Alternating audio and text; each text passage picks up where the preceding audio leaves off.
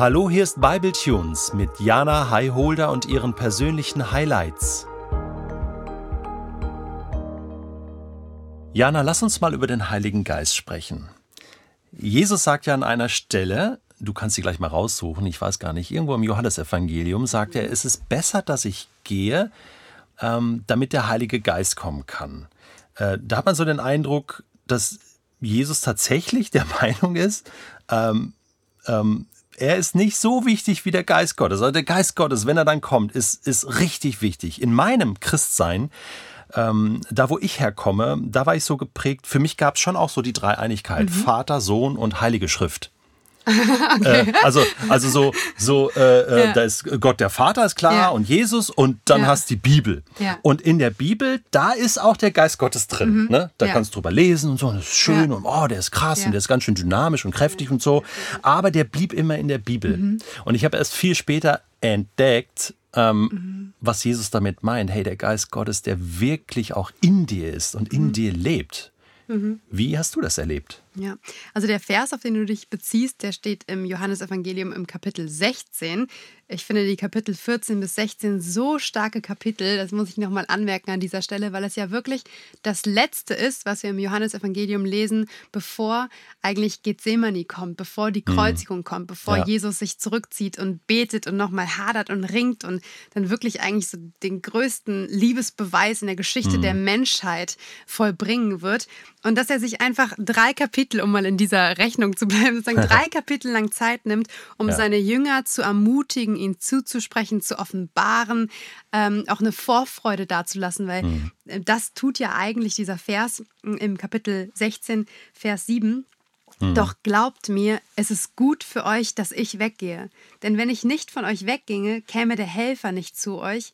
Wenn ich aber gehe, werde ich ihn zu euch senden. Und dann einige Verse weiter steht da, in Vers, ab Vers 13, doch wenn der Helfer kommt, der Geist der Wahrheit, wird er euch mhm. zum vollen Verständnis der Wahrheit führen. Denn was er sagen wird, wird er nicht aus sich selbst heraus sagen, er wird das sagen, was er hört. Und er wird euch die zukünftigen Dinge verkünden. Er wird meine Herrlichkeit offenbaren, denn was er euch verkünden wird, empfängt er von mir. Und ich finde das so hm. ein krasses Statement zu sagen, dieser Helfer, das, was wir kennen in der äh, richtigen Dreieinigkeit. Ne? Es ist nämlich Vater, Sohn und Heiliger Geist. Das ja. ist der Geist der Wahrheit. Mhm. Und ich finde es total spannend, dass du es gerade so auf die Schrift bezogen hast, mhm. weil es ist ja offenbar so oder offenkundig, dass verschiedenste Menschen die gleiche Bibelstelle lesen können, mm. den gleichen Text lesen können. Mm. Und für die einen ist es Torheit, also den einen sagt es gar nichts, es eröffnet sich gar nichts. Ich lese die gleichen Worte, schwarze Tinte auf weißem mm. Papier und für die anderen wird in dem Moment Leben gesprochen. Die haben in dem Moment einen Offenbarungsmoment, einen Aha-Moment. Und das geht ja nur, indem Text lebendig wird, ne? indem mhm. dieser Geist, der sich in der Bibel finden lässt, in den mhm. biblischen Geschichten offenbar wird, offenkundig mhm. wird, indem dieser Geist aus der Bibel heraus in dein Leben, in mhm, dein Herz, genau. in dein Inneres tritt. Und das finde ich wirklich unglaublich. Und auch als ich diese Stelle gelesen habe, dachte ich mir, klar, wir finden in der Bibel schon von den ersten Seiten an Ankündigungen eine Präsenz des Geistes. Mhm. Aber der Heilige Geist in der Trinität, wie wir sie kennen, der kam ja erst, mhm. der wurde ja erst ausgegossen in mhm. Eimern, wie du das eben schon mal im Vorgespräch mit mir gesagt hast, nachdem Jesus eben nicht mehr da war. Und heute ist es für uns vielleicht eine Selbstverständlichkeit, Gott lebt in uns. Mhm. Aber wie krass damals, dass dieser, dieses Vorhang zerreißen, dass sich das dass dieser zerrissene Vorhang, dieser mhm. sich öffnende Himmel wirklich die Neuheit davon war, zwischen mir und meinem Gott ja. steht nichts mehr, weil er ist nicht da oben irgendwo im Himmel unerreichbar. Ja, genau. Und also zum Beispiel, wenn ich bete, habe ich auch lange Zeit so nach oben gebetet. Ne? So dieses, mhm. äh, kann ich dich erreichen, Gott? Mhm. Aber dieses Bewusstsein, diese Perspektive, ne, im, ich kann äh, Gebet auch mal in mich hineinkehren, weil dort finde ich ja Gott, dort findet sich Gott, ja. weil er in mir wohnt und mein Körper sein Tempel ist. Genau. Ja, habe ich auch gerade gedacht, so wir sind ja ein Tempel des Heiligen Geistes. Es gibt nicht mehr diesen Tempel in Jerusalem. Der Vorhang ist zerrissen, hast du gesagt. Äh, jetzt ist der Geist Gottes und damit Gott selbst präsent mhm. in dieser Welt. äh, um uns herum, in uns. Und du hast es gerade angesprochen, so dieses Wahrheit entdecken äh, und, und, und überhaupt Gott entdecken, auch beim, beim Bibellesen. Mhm. Ähm, es gibt diese Stelle von ähm, Paulus, wo er sagt, äh, im Timotheusbrief, Kapitel, also 2. Timotheus 3, 16 ist es, glaube ich, dass die Schrift äh, die Worte eingehaucht sind. Mhm, mhm, und das ist so dieses Einhauchen äh, ähm, Gottes bei Adam, wo er mhm. im Leben einhaucht. Ja. Und, und dieses Einhauchen äh, durch seinen Geist oder seines Geistes in das Wort Gottes ist da. Mhm. Und immer wenn du die Bibel aufschlägst, ist es tatsächlich so, atmet die Bibel so ja. Gottes Geist. Da kommt ja. dir Gottes Atem entgegen, Gottes Leben entgegen. Und mhm. diese Interaktion dann mit der Schrift ist kein totes Buch, sondern es lebt. Absolut, ja. Und mich beeindruckt einfach an dieser Stelle und auch an der Art und Weise, wie Jesus mit den Menschen, zu denen er dort spricht, umgeht, dass es aus Freundschaft heraus ist. Also warum, mhm. wenn nicht aus einer ehrlichen Freundschaft, aus einer ehrlichen Herzensnähe, liegt es ihm auf dem Herzen, nochmal so viel Zeit und Mühe, Kraft und Gedanken dazulassen, bevor er diesen Weg antritt, der ihm selbst ja auch schwer fällt. Und wenige Verse davor in Kapitel 15, ab Vers 15 steht, ich nenne euch Freunde und nicht mehr Diener, denn hm. ein Diener weiß nicht, was sein Herr tut. Ich aber habe euch all das mitgeteilt, was ich von meinem Vater gehört habe. Nicht ihr habt mich erwählt, sondern ich habe euch erwählt. Ich habe euch dazu bestimmt, zu gehen und Frucht zu tragen, Frucht, die Bestand hat. Hm. Und ich finde das so äh, schön, dass es schwarz auf weiß, ich kann es wirklich mir vorstellen, als ob Jesus das zu mir spricht, Jesus zu dir mhm. spricht und sagt, ich bin dir Freund, du bist mein Freund, du bist meine Freundin und wir leben in Beziehung zueinander. Ja, wir sind Partner. Ja. ja und wir sind mit eingeweiht und, genau. und äh, ja. Äh, sind als Freunde gemeinsam unterwegs. Was ist das für ein geniales Bild oder für eine geniale Realität, muss man ja sagen. Absolut. Und er schließt ja auch diese Kapitel, diese Reden eigentlich ab, damit zu sagen, ich habe euch all das gesagt, damit ihr in mir Frieden habt. Mhm. Also in all dem, was sich zukünftig ereignen wird, in all dem Tumult, in all den Turbulenzen, in all dem, was überhaupt nicht nach Hoffnung oder nach einem hellen Himmel aussieht, in all dem, was uns jetzt bevorstehen wird, wirklich real in dieser Situation, ähm, erinnert euch daran, mhm. damit ihr in mir, auch die Formulierung, Frieden habt. Und dann sagt er, in der Welt werdet ihr hart bedrängt. Und er selbst läuft ja als erstes in diese Bedrängnis. Ne? Mhm. Er selbst läuft ja als erstes in dieses gepeinigt werden, sozusagen vor seinen Jüngern, die dann ja als Apostel losziehen, die das genauso erleben werden. Wir haben da auch eine Folge zu aufgenommen, zur Apostelgeschichte. In der Welt werdet ihr hart bedrängt. Ich gehe euch sogar in dieser Bedrängnis voraus. Und dann sagt ihr, doch ihr habt euch nicht zu fürchten.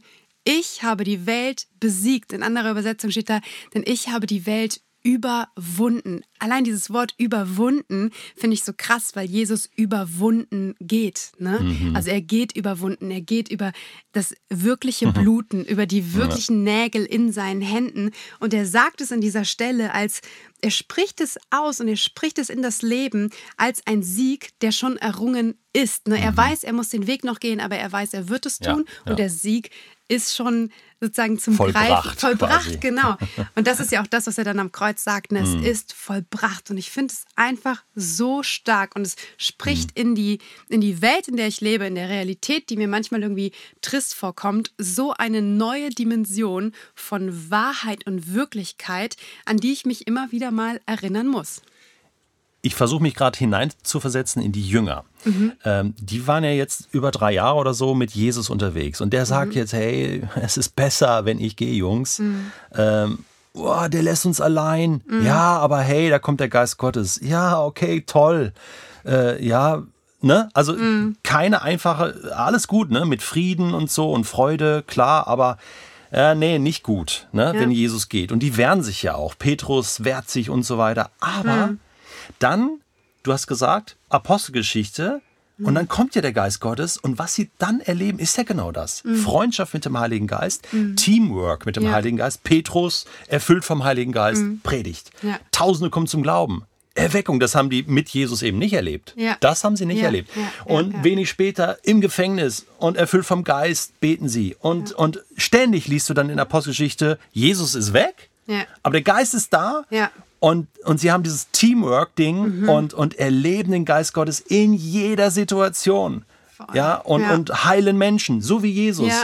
Beten wie Jesus, alles wie Jesus. Und plötzlich merke ich, ja, das ist es ja. Ja. Das ist genau das, worin wir auch leben. Das ist total spannend, dass du es ansprichst, denn ich mache mir die letzten Tage Gedanken über das Thema Erweckung. Mhm. Und irgendwie habe ich so wirklich drei Punkte aufs Herz bekommen, wie Erweckung gebracht werden kann oder wodurch Erweckung kommt, weil wir benutzen dieses Wort momentan auch gerade in der Jugend so viel, so hey, Revival, ne? Ja, ja. Revival is in the air. Und ich habe mir gedacht, okay, wie, wie, Hm. wie kommt denn Erweckung? Ne? Mhm. Und das allererste tatsächlich, was mir ähm, so in den Sinn gekommen ist, okay, das Erste, was wir brauchen, ist eine Begegnung mit Jesus. Ne, Das allererste ist, Jesus begegnet dir. Und da dachte ich zum Beispiel an die Frau am Brunnen, die Jesus nicht kannte. Und ihr ist Jesus begegnet. Sie lernt Jesus kennen.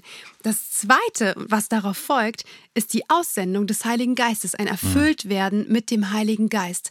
Und ich glaube, aus diesen beiden Komponenten, aus dieser Jesus-Begegnung, aus, der, aus dem Erfülltwerden mit dem Heiligen Geist, resultiert Nummer drei. Und das ist eine gelebte Zeugenschaft. Und da musste ich an diese Stelle denken, wo der Finanzminister von Äthiopien oder was weiß ich, Ja, keine Ahnung, auf genau. der Reise war. Der ne? Kandake. Und dem dann Philippus begegnet ist und Philippus einfach Zeuge war für Jesus. Ja. Und irgendwie schien es mir auf einmal so offenkundig, dass Erweckung gebracht wird durch Begegnung, Erfüllung und Zeugenschaft. Ne? Mhm. Und ich so auf dem Herzen habe, boah, ich will, ich wünsche mir, dass wir zwei Dinge sind. Das erste ist eine erweckte Generation. Also eine Ja. Generation, die selbst erweckt ist, die selbst Jesus begegnet ist, den Heiligen Geist in sich trägt und davon weitergeben möchte. Und ich glaube, daraus resultiert mein zweiter Wunsch, meine zweite Sehnsucht, meine zweite Vision auch in, in irgendeiner Hinsicht, ähm, dass wir eine erweckende Generation sind. Also dass wir eine Generation sind, die Erweckung um uns herum herbeiführt auf die natürlichste Art und Weise. Ich finde, das sind sehr visionäre und sehr passende Schlussworte für den heutigen Podcast, den wir zusammen produziert haben. Ich möchte dir ganz herzlich danken, Jana, dass du bei uns warst, dass du uns jetzt in verschiedenen Episoden dein Herz geteilt hast, aber nicht nur das, sondern auch deine Erfahrung, dein Wissen und auch deine Freude und dein Strahlen. Und ähm, Ihr das könnt hat es nicht sich sehen, aber es ist da. Total. Ich habe es die ganze Zeit gesehen. Und es hat wirklich durchgestrahlt, äh, die ganze Staffel hindurch. Wir wünschen dir für deinen weiteren Weg alles Gute, Gottes Segen und würden uns natürlich freuen, wenn wir dich in einer zweiten Staffel nochmal begrüßen könnten. ganz, ganz herzlichen Dank. Ich habe mich auch sehr gefreut.